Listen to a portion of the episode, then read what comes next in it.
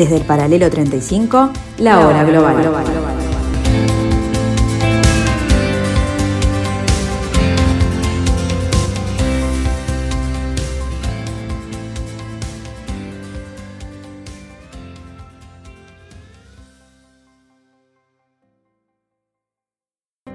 Muy buenas tardes amigos, bienvenidos a otra, otro pedacito de la tarde de Radio Mundo este 28 de octubre del año 2021 aquí en el 1170 AM de vuestro dial aquí en la hora global.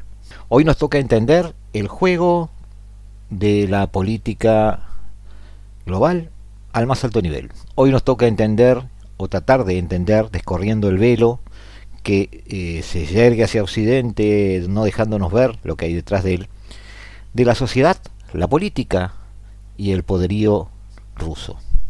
Hoy nos toca entender lo que José Antonio Sarabia nos va a mostrar desde Moscú en esto que ya comienza y que pretende ser un diálogo sincero, honesto y eh, yendo al fondo de algunas cuestiones eh, que los occidentales ignoramos.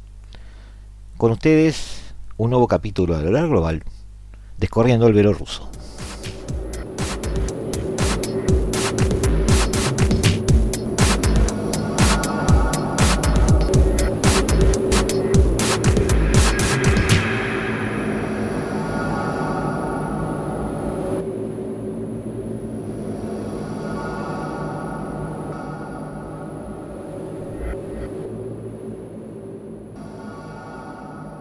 Antes de comenzar con José Antonio, eh, vemos Rusia a la luz de los titulares de estos días. Las armadas china y rusa surcan juntos el Pacífico en una especie de guerra fría 2.0. Por otro lado, Vladimir Putin garantiza su fiabilidad como proveedor a Europa del gas y solo por ello el precio de la energía bajó casi un 40%. También vemos a Vladimir Putin amenazando a YouTube a cancelarlo en territorio eslavo. ¿Cuáles son las caras de esta Rusia moderna? ¿O quizás es otra versión de la misma Rusia de siempre? Ahora sí, arrancamos nuestro diálogo con José Antonio Sarabia desde Moscú.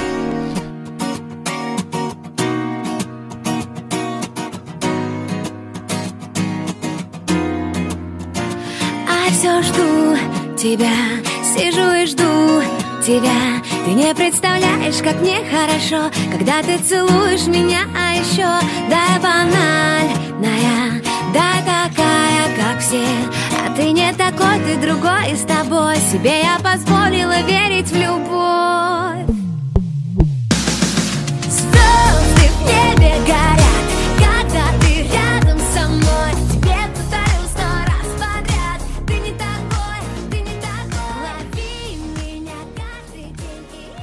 José Antonio Sanabria, desde Moscú, eh, luego de este proyecto que he hecho, perdón, Sarabia. Sarabia. Sanabria, Sanabria.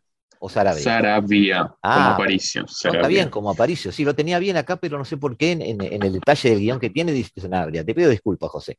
Eh, bienvenido, bienvenido a la hora global. Este, ¿Estás allí? ¿Estás viviendo allí? Sí, en Rusia hace dos años. yo. Hace dos años ya. ¿Estás para quedarte? ¿Estás de paso? ¿Cuál es tu perspectiva? ¿O no tienes idea?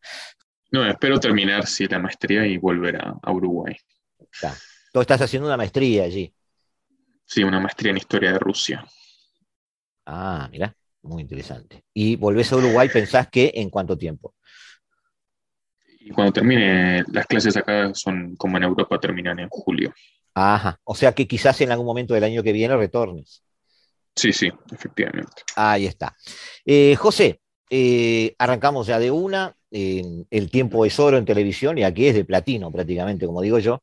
Así que lo que vamos a hacer es ya arrancar con tu visión, eh, tu percepción, que nos ayudes a entender un poco ese mundo ruso. Mirá, casi dije soviético, mirá vos, un déjà vu.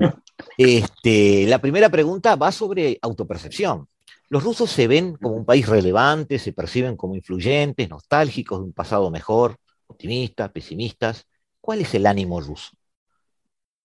Bueno, eh, el pueblo ruso eh, hoy en día sí eh, siente que es importante, siente que tiene que eh, plantear que, res- que- que los demás países tienen que respetar a Rusia en las relaciones internacionales como país, que no, no puede ser ignorada en sus perspectivas, en sus necesidades en el ámbito internacional.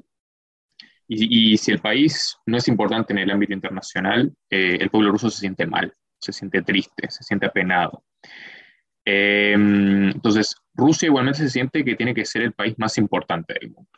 No tiene que ser ni segundo ni tercero, tiene que ser el país más importante. Por ejemplo, hoy que esté en el Consejo de la ONU, eso le da a los rusos una idea de, importancia. ¿Siente que tiene que ser importante por el hoy o pesa un poco la historia? Porque fue una de las, hasta el 1991, fue una de las dos potencias que se repartían la torta. Sí, yo creo que sí, que pesa mucho la historia y pasándose por los zares que son reivindicados, eh, ese pasado imperial hasta la Unión Soviética como imperio también, sí, es como un destino histórico que, que tiene que ser el país más importante y que lidere a nivel internacional. Eh, en ese sentido, sí, hay nostalgia, por ejemplo, del tiempo de Brezhnev, sobre todo, la gente lo, lo extraña, capaz que no solo por lo internacional, pero también por lo económico, eh, porque lo económico pesa en esa idea de cuál es el papel de Rusia porque Rusia como Noruega tienen muchos hidrocarburos, eso les da dinero, les da entrada, eh, pero Rusia hoy está viendo que no solo necesita desarrollar eso, sino que tiene que desarrollar la tecnología. Eh, Rusia hoy tiene miedo de que no le pase lo que le pasó a España y a Portugal con la conquista hace 500 años. entonces, hoy Rusia está guardando el dinero, por ejemplo, para un eventual colapso financiero. Todo ese dinero que, Rusia recibe guarda una parte y lo que le sobra lo invierte en tecnología. Eh, sí, sí. No, no, perdón. Eh, viene bien lo que decís, por, perdonadle paréntesis, pero viene bien lo que decís porque hay gente en tono crítico que dice, bueno, Rusia hoy tiene el segundo ejército del mundo, pero es la decimoquinta economía. En definitiva, es una especie de potencia con pies de barro, porque si los hidrocarburos están siendo su fuente principal de ingreso, si pierde eso, no tiene mucho más con lo que negociar. ¿Tú percibís esa debilidad realmente? ¿Hay algo de eso? Yo lo que veo es que el crecimiento económico de Rusia y, la, y la inversión en tecnología empezó hace muy poco. Yo creo que hace cinco años. Desde la época del Mundial, como que se empieza a invertir en tecnología. Eh, por ejemplo, Alemania tiene fabricación de automóviles, por ejemplo, y Rusia sí, solo lo que tiene son los hidrocarburos, no, no es líder a nivel mundial en tecnología. Vos, por ejemplo, hoy si ves, eh, acá hay un tren de, de, alta velocidad, el Samsung, que va a San Petersburgo, Nizhny Moscú, y es alemán, de producción alemana la tecnología. Ah, no es hecho en Rusia. Aquella carrera eh, espacial de la época de Brezhnev, toda aquella tecnología desplegada en aras de, una pulseada con Estados Unidos, que se quedó entonces. Bueno, hay inversión en tecnología también espacial, están las inversiones, pero no logran mantenerse como líderes a nivel mundial. Y bueno, eso se ve, eso está, ¿no? Eh, lo que sí hay inversión no solo en tecnología, sino en los jóvenes. Eh, hay mucho, ese dinero que, que, se recibe de los hidrocarburos lo que se hace es invertirlo, por ejemplo, mucho en eh, charlas, en actividades con los jóvenes para que ellos piensen en el futuro y cómo mejorar a Rusia y que si hay algo mal, que los jóvenes lo cambien. Entonces, hay cientos, no sé, miles, muchas actividades para jóvenes financiadas por el Estado, poniéndoles problemas reales a nivel de eh, salud, tecnología, ciencias, medicina, de todo, todo tipo de, de problemas, para que de alguna manera los jóvenes también se involucren y los que sean brillantes, bueno, captarlos por parte del gobierno para que esas ideas sean aplicables. Tú decís que los involucran en procesos productivos, por ejemplo, los involucran en realidades. Sí, pero a, nivel, las universidades, por ejemplo, tienen público, bueno, tienen todo ese apoyo público. Eh, hay muchas actividades de, todo lo que es rama estatal.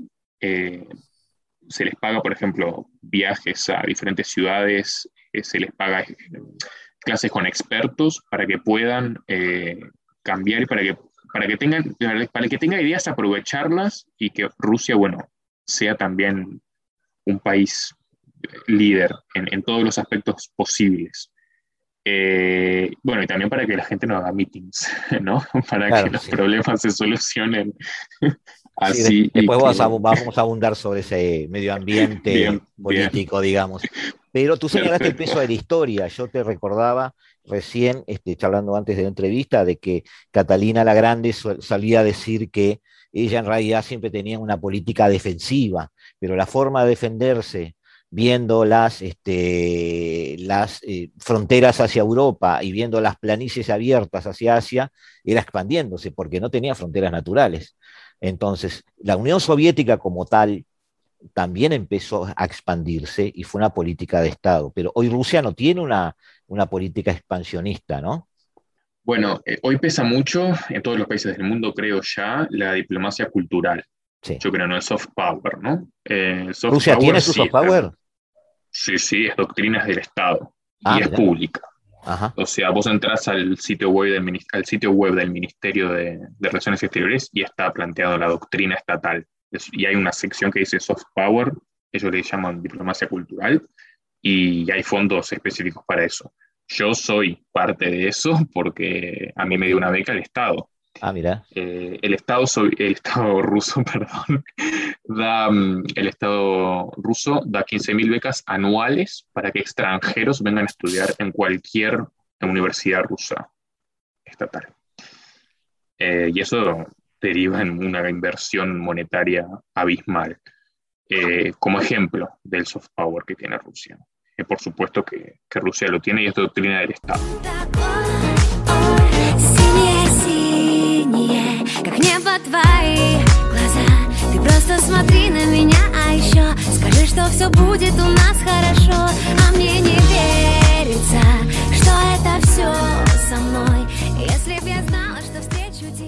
Haciendo, haciendo un, otro paréntesis muy rápido, es que tengo que preguntarte, pero te quiero preguntar esto rápido para sacárnoslo de encima en el diálogo, porque yo, yo, creo que no debería ser relevante hoy, pero eh, está el tema del comunismo.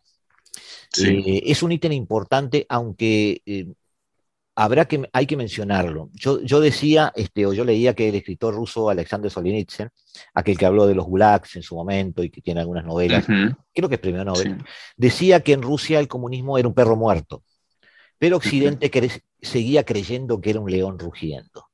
Eh, ¿Sientes que Rusia dejó atrás ese pasado o, o, podemos ver una presencia ideológica hoy? ¿Es el comunismo? ¿Ellos siguen siendo el país comunista por excelencia o que alguna vez o simplemente el comunismo fue una anécdota histórica en su derrotero. Sí, yo ahí me río, me río porque hoy en día es prácticamente... Bueno, porque hay, dos aspectos, ¿no? El aspecto que es lo que sería a nivel mm, formal. Por supuesto que a nivel formal hay dos partidos comunistas, dos hoy en día, legales, que participan en las elecciones. Pero no solo el que está en el poder. No, por supuesto que no. Bueno, ese por eh, supuesto está. No, no, no, no, no, no. No. No, no, no. Eh, el que está en el poder es el partido Rusia Unida de Putin, eh, que es el que tiene mayoría parlamentaria. Y creo que el Partido Comunista tiene 10% de votos, no, no, recuerdo muy bien el, el, el, exacto. Pero bueno, la idea es que hoy en día legalmente existen dos partidos comunistas, además. La mayoría de los que votan a los partidos comunistas son personas mayores que anhelan volver a la estabilidad, a la protección estatal o sea, que no apelan al comunismo como ideología, sino que anhelan eh, la idea de que te lo dicen los, las personas mayores con las que yo he hablado, te lo dicen, yo quiero Brezhnev, la época de Brezhnev, porque lo que había era salud gratis, había comida barata y vivíamos bien. No teníamos que preocuparnos por porque un día algo explote.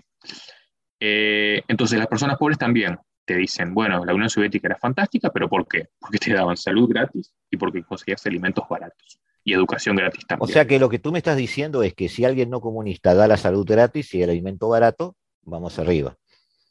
El tema no era el comunismo. Sí, no, no, no, no. Por eso es muy difícil, por eso también diferenciar lo que es la ideología comunista en sí misma con, con lo que fue la Unión Soviética, porque hay como diferencias, hay como puntos que, que no son totalmente claros si vos le decís a ellos, obviamente no son verdaderos comunistas, lo que pensamos nosotros en Occidente que es el comunismo, una persona comunista. Por ejemplo, eh, eh, los dos partidos comunistas que hay hoy, los líderes, uno quiere la propiedad privada y el otro apoya a la iglesia ortodoxa. O sea, no son comunistas como nosotros los entendemos. Claro. Sí, sí, nosotros también eh, tenemos en Latinoamérica un comunismo en el freezer, como digo yo, ¿no? Un poco. Claro, totalmente, exacto. La, la, la, el estereotipo de los 60 que sigue, sigue vivo. y te pongo otro, otro ejemplo muy corto, otro de esos líderes, uno de esos líderes de los partidos comunistas no puede ir a China porque le dijeron que no es un verdadero comunista. O sea, ya está como diciendo, usted no es comunista, usted defiende a la iglesia, ¿cómo usted puede decirse que es comunista? Eh, entonces sí, es eso, lo que quiere la gente hoy en día con el comunismo que anhela es solamente servicios gratis, apartamento, por ejemplo, las hipotecas en Rusia no son algo nuevo, no existían, por supuesto. Eh, entonces, esa idea como que del peso hipotecario, del apartamento ahora que hay que comprarlo, la gente lo quiere gratis como lo tenía antes. Eh, entonces, si la ideología de los comunistas de hoy no es la ideología tampoco del Partido Comunista que existía, que existía en la Unión O sea, Soviética. o sea, lo tomamos como una anécdota histórica, pero sí es cierto, eso quizás coincidas conmigo, no sé si estoy analizando bien, que a raíz de que de ese predominio ideológico en algún momento, de mitad del siglo XX hacia adelante, sí quedaron lazos con países que sí son comunistas o sí son socialistas, y de alguna manera la Unión Soviética era un referente para ellos. Por eso la naturalidad con que se mueven con Cuba o, o Venezuela, por ejemplo. Exactamente, son, son, son nichos de, de las relaciones internacionales, son lugares que quedan libres. Rusia ocupa los lugares que quedan libres a nivel diplomático. Como no tienen conexión con Estados Unidos, se mete, yo es lo que yo pienso, ¿no? Eh, sí, pero no hay ligación ideológica en absoluto. Hoy en día, lo- vos le decís a un joven, sos comunista y te tira un palo por la cabeza, te tira una piedra, te dice, pero yo quiero ser libre, ¿cómo quiero comunismo? ¿Qué es eso? Claro, ¿están así? Nadie quiere. Sí, sí, sí. Se, se- se ofende un, un ruso joven si le decís quiere ser comunista. Para, para cerrar un poco este bloque, y recién lo mencionaste, eh, abrimos ahora un poco las ventanas al mundo. Eh, ¿Qué es Occidente? Recién hablaste de Estados Unidos o los nichos que deja Estados Unidos. ¿Qué es Occidente para Rusia hoy? ¿Un enemigo? ¿Es un mercado de oportunidades? ¿Alguien con quien convivir desconfiadamente? Bueno, hay que diferenciar ahí sí muy fuertemente lo que es Occidente para la población normal y lo que es para el gobierno, para los dirigentes como política estatal. Ah, ah, Eh, la, para la gente que no toma decisiones políticas, Occidente es visto como un lugar para conseguir una mejor calidad de vida, estudios universitarios y hacer negocios. como cualquier otro país del la mundo. Exacto. Ah, exacto. Y El como sueño- referentes... El sueño americano llegó al joven ruso. Sí, sí, sí, sí, sí. Eh, hay como un- la- los, los rusos jóvenes ricos hoy en día van a tener los hijos a Estados Unidos para que tengan la ciudadanía estadounidense. Estados Unidos, por ejemplo, es visto como eso. Y, y en Europa, hablando, los referentes serían Alemania, Italia, España y en menor medida Inglaterra y Estados Unidos. Pero bueno, por esa ligación a- a- de, de los americanos, como que no los quieren mucho. Sí. También, bueno, a nivel cultural igualmente, bueno, si vos paseas por Moscú, está lleno de restaurantes italianos este, y restaurantes rusos no hay casi. Entonces, a nivel cultural, Europa está como referente, pero también hay otros rusos que, por ejemplo, a Europa, a Europa le dicen la Europa, sería como, como, como un referente LGTB que no, es, que no tiene ninguna ligación cultural con Rusia. Ajá. Pero los rusos, como cultura, se pregunta si son europeos o no. Si son eslavos, euroeslavos. Siempre está la pregunta de si son ahí. europeos o asiáticos, más Sí. europeos que asiáticos, más asiáticos que europeos, un poco por su configuración geográfica. Son Yo creo que la pregunta es, no es tanto si son europeos o asiáticos, sino si son europeos o eslavos. Ah. Europeos o rusos. Eh, entonces, en ese sentido, sí. Y a nivel del gobierno, eh, una idea de, de- de desprecio hacia los demás países, por ejemplo, pero se cree, ¿no? Estados Unidos, eh, por ejemplo, tendría relaciones solo si fuese como iguales, como que ninguno es más que el otro, que Estados Unidos no ningunea a Rusia. Entonces no se usa la palabra enemigo a nivel diplomático. El- eh, el el ministro de Relaciones Exteriores no dice enemigo, se usa la Pode- palabra podemos, llam- podemos llamar, te iba a decir eso, podemos llamarlo adversario o Sí, competidor. Sí, convertidor, competidor, sí. Eh, porque igual se tiene claro que Rusia, Rusia considera que Estados Unidos la quiere sabotear eh, y Rusia no se quiere cerrar igualmente a nivel económico, con ningún país. O sea, a nivel ideológico seguro que no. Eh, pero bueno, por eso. Igualmente, hablando, siendo para China, eh, igualmente Rusia preferiría siempre acordar a nivel político con Europa. A China no le gustaría acordar tanto. La ¿Tan tiene así? como aliada porque es el... Sí, me me- me sí. sorprendés con esta frase porque Sí. sobre el final de la entrevista íbamos a hablar de China Pero lo dejamos, lo guardamos en el bolsillo y seguimos adelante, dejamos a China allí. Pero me interesa una percepción tuya como uruguayo que estás allí. Así cerramos ya este bloque con esto. Quiero, quiero a ver si soy claro en la pregunta. A ver, ¿cómo puedo hacerla? Visto desde aquí o visto desde Occidente, Rusia parece siempre agresiva, parece siempre militarizada, parece siempre estar tensando la cuerda. Tú que estás allí y que ya tenés, este, por supuesto, un nivel académico importante, sos licenciado en humanidades, además en opción historia, es decir, que sabés, como digo yo, la historia nos enseña de dónde vienen las cosas y dónde vamos a estar nosotros, este, y que además haciendo, estás haciendo esta maestría, tú que estás allí, este, confío en tu percepción. ¿Se ve distinto desde allí? Lo que pasa es que ¿Es eso de buenos o malos? Lo que pasa es que yo viéndolo desde acá lo veo justamente al revés. Ah, mira. Porque yo veo, yo veo, vos ves y lo sentís como que Rusia está siendo cercada. Y eso uno lo nota en Georgia, en Ucrania, en los países bálticos, la OTAN. Es como que siempre, como que está avanzando Occidente sobre territorios que son considerados naturalmente influenciado, influencia de Rusia. Entonces, por eso es que Rusia parece que responde pero esto lo veo viviendo acá, como que es más casi como a nivel geográfico. Yo, quiero, que ahí está, yo quiero que me des, una opinión, este, como me la estás dando, objetiva. Es decir, no quiero estar hablando con alguien, digamos, prorruso en el sentido de decir, bueno, nosotros somos los buenos y Occidente es el malo, sino una visión que tu nivel académico te lo permite. Por eso te agradezco un poco la, visión desde adentro. Así que sentiste confiado en darla. No, claro, es que yo tampoco, es que me pasó que viviendo acá, eh, también, no es que noticias del gobierno y tenga solo la percepción, pero es que uno, es como que viviendo acá se nota como físicamente, como que se siente un avance, porque vos en serio decís, si vos ves el mapa y decís, bueno, estoy en Moscú, bueno, Ucrania está ahí, el Cáucaso está ahí, está todo cerca, ¿no? porque desde Uruguay vos decís, uh, claro, Rusia está como avanzando, pero si vos lo ves desde Rusia es al revés, lo ves como que Occidente está intentando mantener, avanzar sobre eh, bueno, las zonas cercanas a Rusia. Bueno, si este armamento que pretende la OTAN instalar en Ucrania se instala, están a 500 kilómetros de Moscú, ¿no? Por eso, justamente, justamente, y, en todos los niveles, es como que hay efectivamente, justamente no es que nadie sea bueno o malo, es como que es un juego entre las potencias, que no es solo entre Rusia y Occidente, obviamente, eh, entra China, entran, hay un mundo multipolar, eh, y hay intereses que se chocan, nacionales, eh, pero sí, sí, yo lo veo, yo no creo que, eso sí, yo no creo que Rusia tenga ganas de andar invadiendo a nadie, eh, ni, que, ni, que, la gente sufra, que no haya invasiones groseras así con gente. Aunque en Ucrania, bueno, después si tenemos el tiempo para hablar más Sí, sí, está el tema de Crimea ahí, que es un poco la excusa de unos y, la apuesta de otros. Eh, amigos, nos vemos en unos minutos, seguimos en otro bloque, eh, aquí, en la tarde de Radio Mundo, aquí en la hora global, aquí como cada martes y cada jueves en el paralelo 35, tratando de entender este nuevo desorden mundial.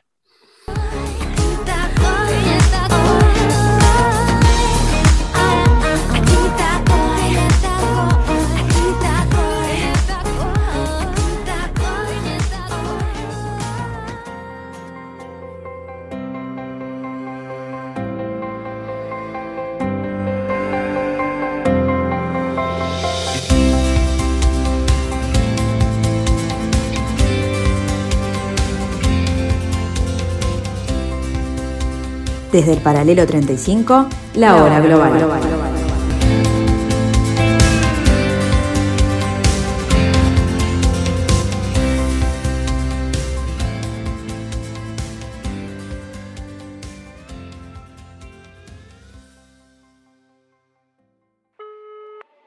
Алло. Алло. Да. Привет.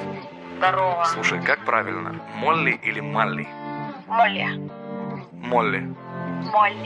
Окей. Если ты меня не любишь, то я тоже нет. Если ты меня забудешь, то и я в ответ. С тобой не могу найти контроль теперь домой Я отправлю свою любовь трезветь Не стоит, это слухи, Eh, seguimos amigos, seguimos este, corriendo el velo de Rusia, tratar de entenderla desde adentro, tratar de que un uruguayo con este, suficiente percepción académica y autorizada sobre el tema, nos diga cómo se ve, cómo se ve esta actualidad rusa. Eh, José Antonio este, Sarabia, desde Moscú, la figura de Putin es realmente significativa. Eh, pero tengo que preguntar sobre él, no tengo más remedio.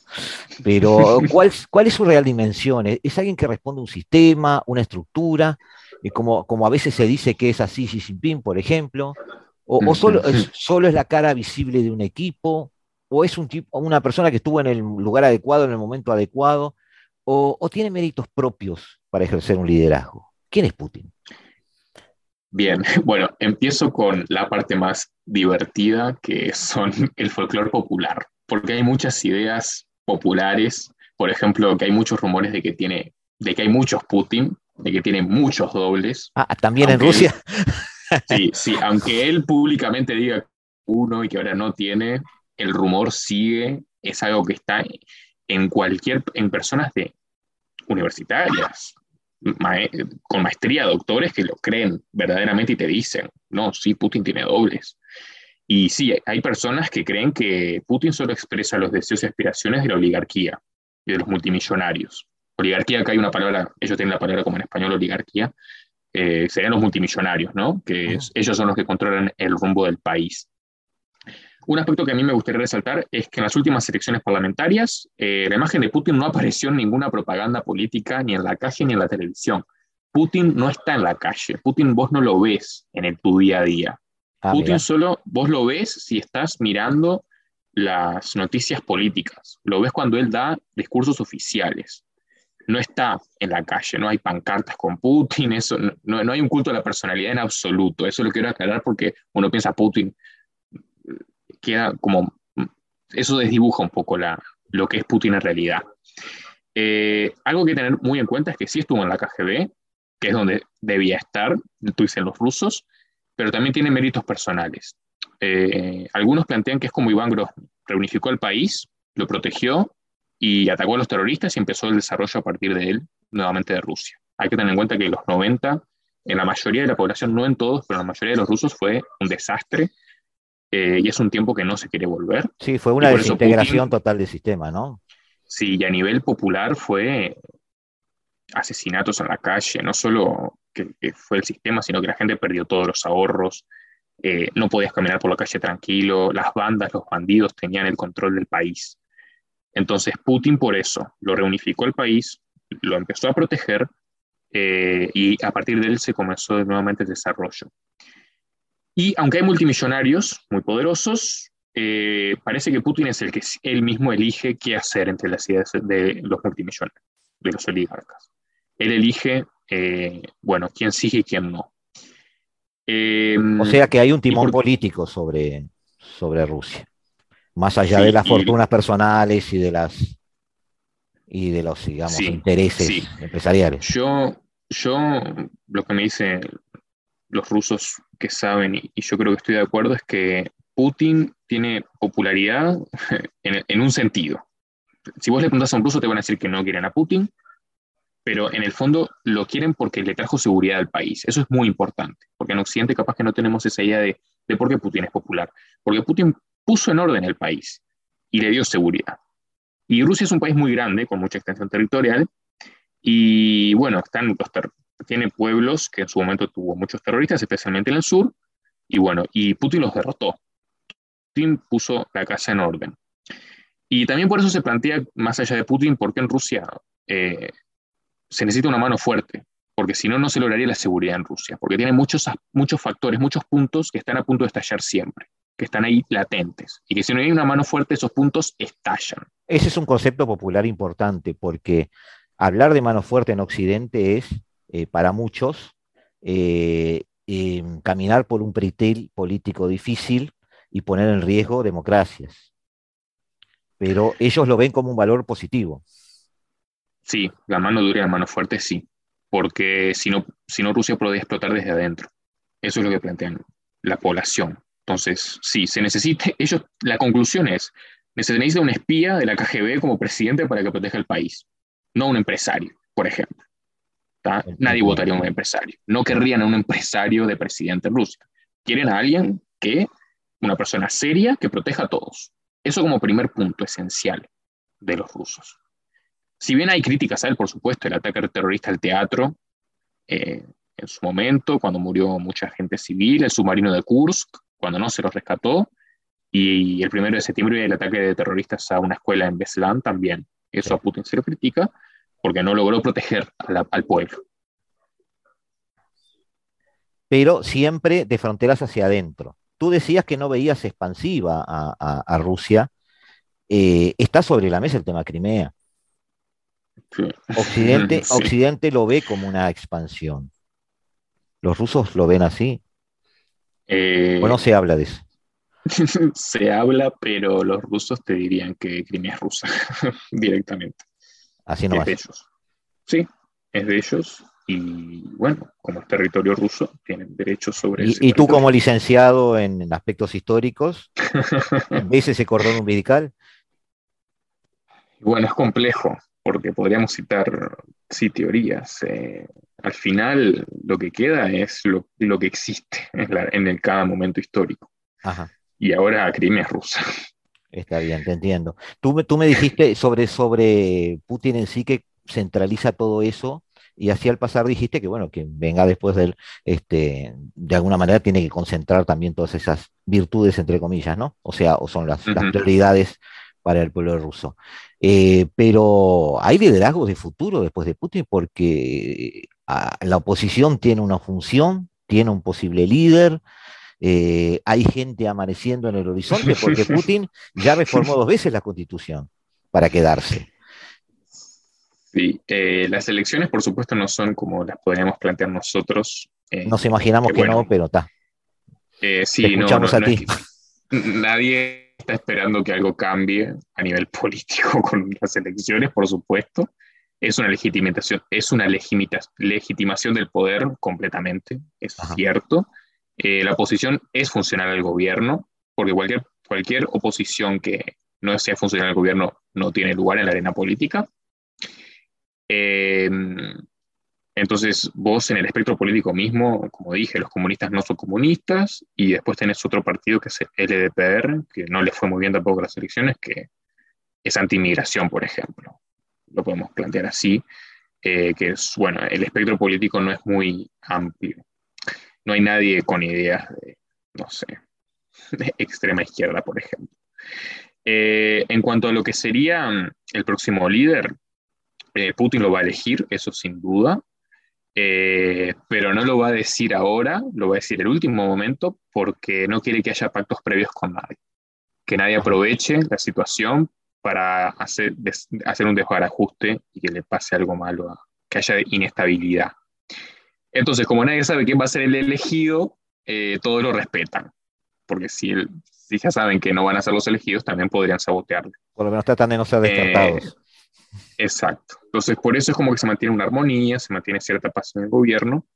Eh, pero lo que plantea, bueno, la gente, por supuesto, capaz que está más de, quiere que, que siempre haya seguridad, pero también lo que la gente está queriendo es que después de Putin tiene que venir alguien que desarrolle la economía no un empresario, porque sería muy impopular, no un oligarca, un multimillonario, pero sí alguien que tenga conocimientos y que se encargue un poco más de darle el impulso al desarrollo económico del país.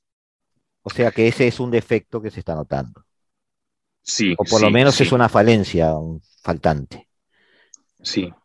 Y eso se nota, yo como extranjero lo noto que, que hay ¿Qué, ¿qué es lo que sienten, José? ¿Se sienten económicamente frágiles?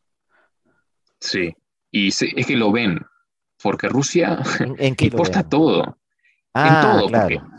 a ver, eh, un ruso, si compra desde tecnología, estoy hablando de una persona común, si va a comprarse un celular, una computadora, lo que sea, obviamente es todo importado, pero va a comprar comida y todo, casi todo es importado. Claro. Verduras, porque no tienen lugar, porque tenemos seis meses de, de frío congelante. No, bueno, no claro, el clima, el clima, el, el clima te, te circunscribe un poco, viste la importancia de la geopolítica, ¿no? Este, pero, sí, pero sí, sí, tenés razón en eso. O sea, eh, atando las moscas por el rabo que tú has dicho, digamos, como que de alguna manera la economía rusa encuentra su ecuación en vender hidrocarburos y con eso eh, comprar lo que necesita e ir sobreviviendo en esa, en esa calecita, podríamos llamarle así. esa- sí, e intentando, dando un, un margen, un porcentaje eh, para incentivar el desarrollo, que lo están haciendo, pero falta. Yo creo que falta. Eh, Están en camino. Si lo siguen ese camino, yo creo que lo van a lograr al final. Eh, pero sí, por pero en eso, yo, como digo, los trenes, recién ahora hay un nuevo tren que dice hecho en Rusia para Rusia. Lo ves, ¿no? Ahí, ahí tiene un Sí. cartelito muy pequeño. Pero sí están ahí empezando, eh, están como, están en carrera, están en carrera. Estamos viendo que puede irse bien para arriba o morir en el intento.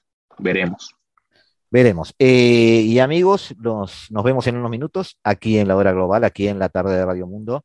Eh, en unos instantes ya estamos aquí con José Antonio Sarabia desde Moscú, descorriendo el velo de la realidad.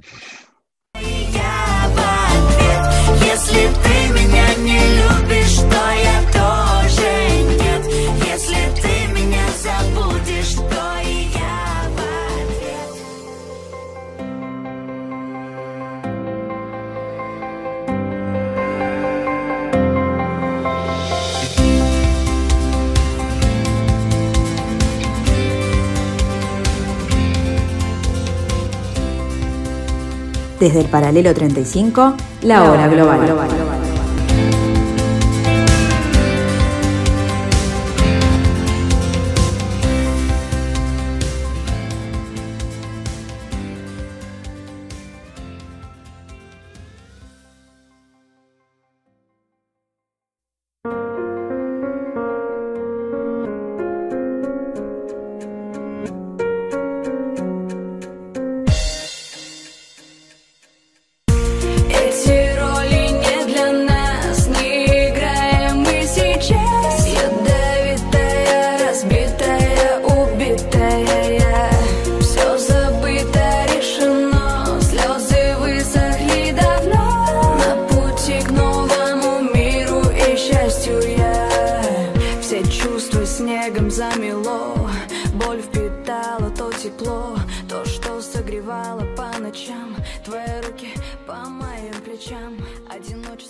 Está, saliendo todo bárbaro.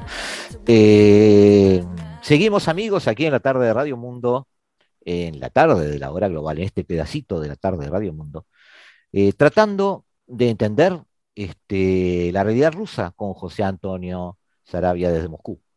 José, eh, recién me dijiste que, eh, o, concluimos un poco en el diálogo de que la economía rusa es un poco el factor débil. Ellos quieren a alguien que los haga este, pegar un salto desde el punto de vista económico, por lo menos desarrollarse. Este, capaz que hay un poquito de, de, de envidia de la explosión china. Este, ¿Cómo ven a China ellos? Bueno, ahí me sale un poco. ¿Es, un- un es dato. un aliado? ¿Es una- otro adversario más? ¿Y sabés cómo es que te hago la pregunta? Después vamos a ir un poco al aspecto militar, pero esta semana, para los que estamos analizando relaciones internacionales, fue muy importante. Esa demostración de poder marítimo ruso y chino en conjunto en el mar meridional chino fue impresionante. Y, este, y bueno, mm, estamos sospechando una alineación hasta militar, pero Mm. me interesa arrancar desde cero, es decir, ¿cómo ven a China?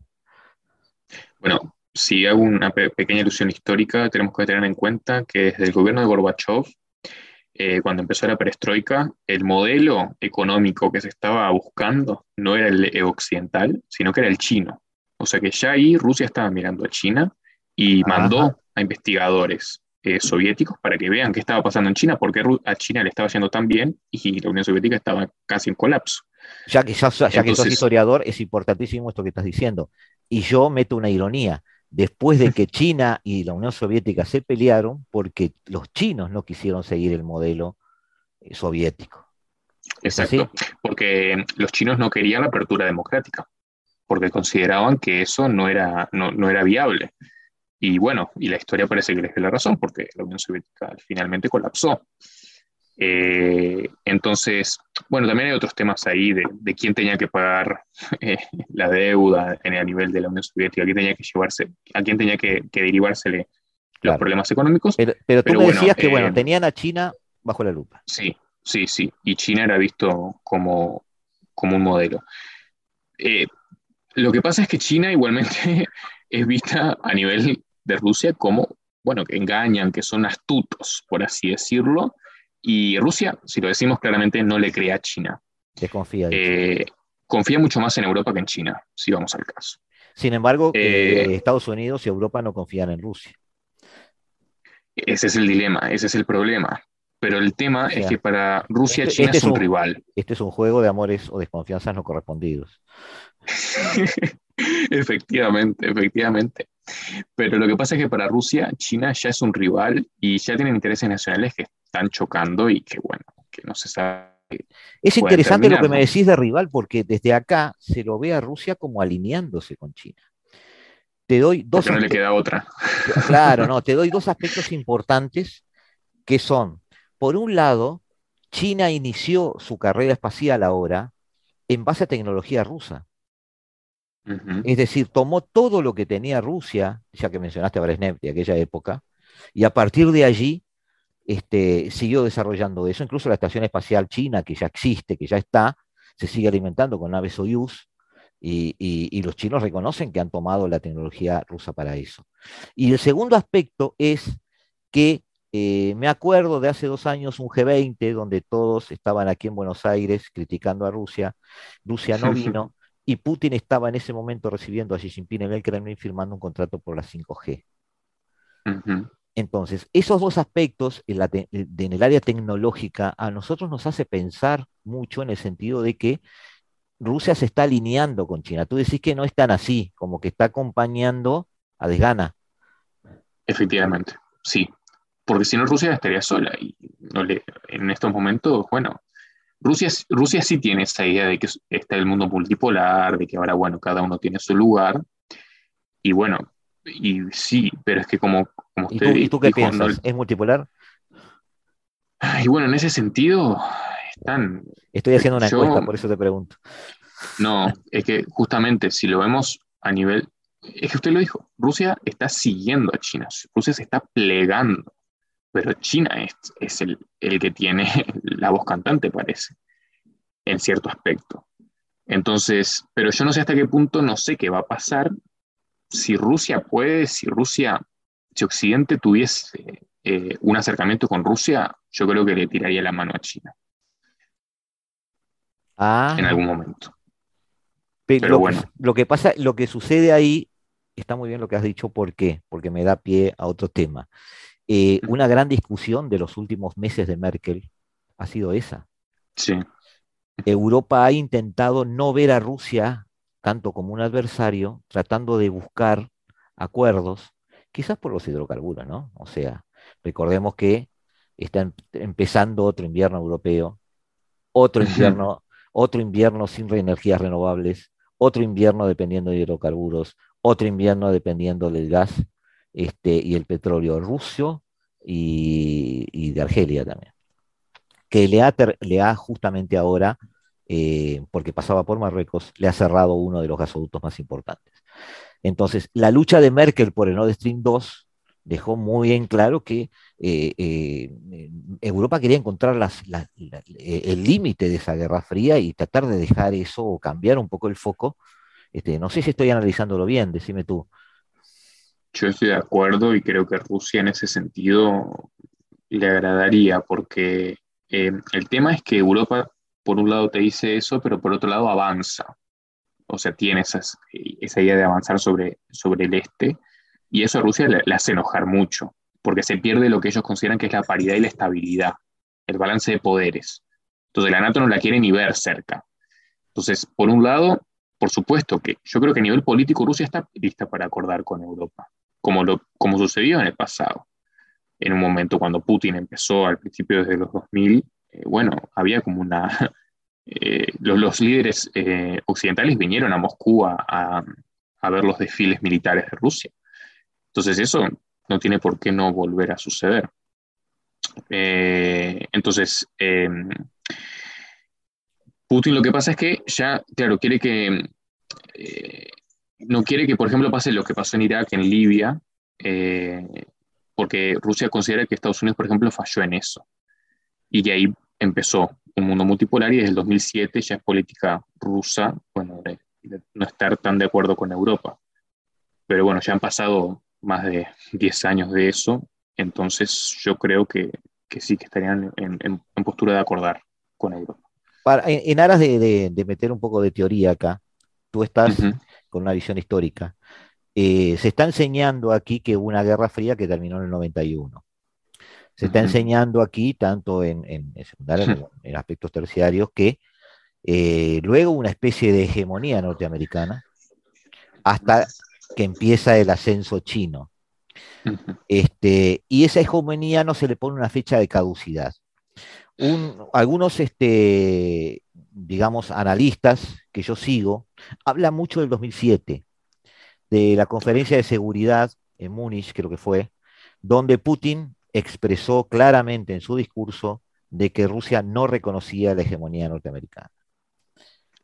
Y a partir de allí habría terminado esa unipolaridad de hecho aunque no había un gran adversario enfrente. Es decir, China todavía no se había mostrado, Rusia no tenía los, los este, digamos, el poder este, suficiente, pero sí había un no reconocimiento de esa hege- hegemonía. ¿Tú estás de acuerdo que en esos años un poco se, se, se empezó a, a diagramar una nueva realidad? Lo, que- lo que acaba de escribir es lo que cree Rusia. Está Ah, claro. mira, Es eso mismo. Es, para, para Rusia el 2007 fue el año que todo cambió. Es, es eso justamente lo que dice Rusia. Estados Unidos tuvo, fue hegemónico 20 años y en 2007 el mundo ya cambió. Estaba Merkel ahí. en esa en conferencia esa estaba Merkel, sí, estaban todos. Este, Claro, le, recomiendo, le recomiendo a los oyentes leer el discurso de Putin, que es toda una declaración de intenciones en esa conferencia de seguridad. En Eh, resumen, Putin ahí dijo que Rusia ya no haría lo que Occidente quiere. Eso es lo que dijo. En realidad les dijo lo mismo que le dijo el eh, encargado de negocios chino en Alaska a Anthony Blinken. Estados Unidos no representa al mundo. Este, entonces Estados Unidos está encontrando sus límites como potencia hegemónica. Este, y ahora eh, nos quedan pocos minutos, no sé si quedó algo sin decir, José, pero quería una opinión tuya al final. Pero antes de la opinión, ¿te quedó algo en el tintero? No, no, para nada, por favor. Ta, entonces ahora tu opinión como historiador.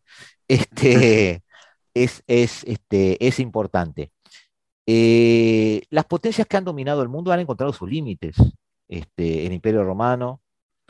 España es el paradigma de todo esto. A España, en el momento de la constitución de Cádiz, eh, América le quedó demasiado grande y demasiado lejos. Este, y eh, después Estados Unidos y Rusia, después de las guerras, Estados Unidos ahora encontró sus límites. ¿El mundo es demasiado grande para ser dominado por una sola potencia? bueno, parece que la historia nos dice que sí. A nivel histórico, eso se plantea que, que es básicamente imposible. Eh, y más sobre todo es la, la hegemonía política y cultural. Es algo muy difícil de, de lograr. Por eso yo lo, lo que veo es en China, que está avanzando, está presionando, pero por nivel económico, porque vos no ves a China con soft power, casi. Es muy débil todavía. Ellos invierten mucho en soft power. Sí, pero es más a nivel económico, no tanto, vos no la ves expandiendo a nivel cultural. Vos no ves a China como un referente en, en cine, en series de televisión, en medios de comunicación. China está como guardada ahí, como que nadie sabe qué está Un pasando defensor, adentro. un defensor chino te diría, eh, estás menospreciando la cultura china, pero tus hijos eh, eh, tienen TikTok. Bueno, claro, pero es justamente eso, es a nivel, ¿cómo lo diría? Como a nivel más oculto, más por abajo. No es algo que se vea, que uno que vos te des cuenta que está sucediendo, pero está pasando, por supuesto, la economía. Los, los lazos económicos en África, en Europa, eh, fue Montenegro que hizo el puente, que está haciendo el puente sí, y las sí, sí, sí, sí. carreteras. Bueno, Sí, sí, la nueva Pero- ruta de la seda, tú la ves posible. pero claro, pero es que Europa, yo miré los medios de comunicación europeos, como que un día se dieron cuenta que, que tenían de, que prácticamente Montenegro es, es chino por la deuda que iba a tener, que no va a poderle pagar Bueno, nunca. bueno, el puerto de Atenas y los puertos griegos ya son ya tiene logística china. Por eso, pero es que es como que un dominó muy por abajo, lo veo yo. no Sin, tan sin- sin visual. embargo, te sigue pareciendo que el mundo es muy grande para eso. China encontrará sus límites. No lo sé. no me arriesgo. ¿No te arriesgas? no me arriesgo, no me arriesgo. Me hubiera Me gustado que te arriesgaras, pero tal, lo dejamos ahí. Pero estamos, no, y me gusta, yo creo que es un momento ahora de esperar, porque además, bueno, por todo lo de la pandemia, eh, se desbara- esto es un desbarajuste económico y político eh, muy grande. Y creo que eso, bueno, China está saliendo de una manera muy, visu- muy se ve muy patente que, que, que le, le benefició. Eh, Rusia, volviendo a Rusia, ¿tiene futuro? Sí, sí, sí, claro. Vamos. ¿Rusia tiene futuro? Rusia, yo creo que tiene todo, todo, todo, está todo dado para que siga creciendo, realmente. Sí. Eh, No expandiéndose, creciendo. no creciendo, sí, y la gente quiere. La gente, el pueblo, vos lo ves. No hay ningún ruso, gente de cualquier edad, de cualquier eh, ingreso económico que tenga, todos, dic- todos están buscando cómo conseguir un trabajo y cómo de esa manera sa- sacar adelante el país también, no solo por beneficio propio, sino todos juntos ir adelante. No es algo del gobierno solo, es algo que está en la mentalidad rusa del 2021. José Antonio Sarabia, eh, licenciado en Humanidades, en opción Historia, por la Universidad de Montevideo, actualmente en Moscú, haciendo una maestría eh, sobre historia de Rusia, en la Universidad Rusa de la Amistad de los Pueblos en Moscú. Muchísimas gracias por estar con nosotros, José. Un gran abrazo este, y un gran saludo, y por supuesto, eh, la, la confirmación de parte nuestra de que vamos a ser pesados y vamos a volver a llamarte. Ha sido un total placer, muchas gracias por la oportunidad. Un abrazo, cuídate. Un abrazo grande. И боюсь, что это моя вина По телу мелкая дрожь Одним словом меня уничтожь Потерял над собой контроль Не узнаешь к сердцу пароль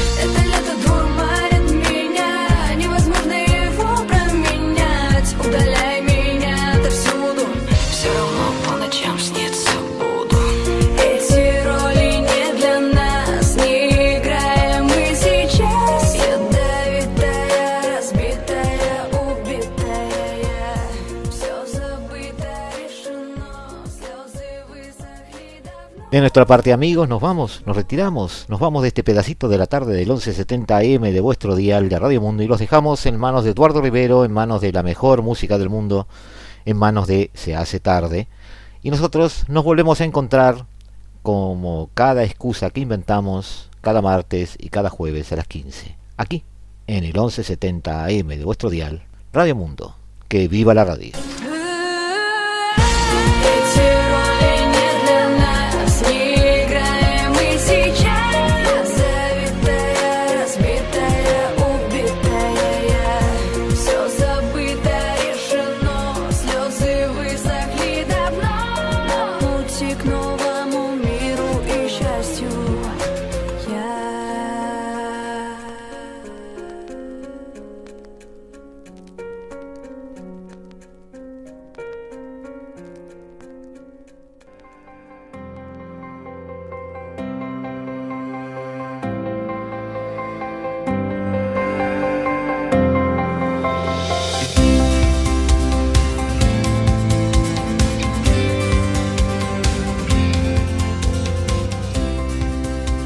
Desde el paralelo 35, la hora global.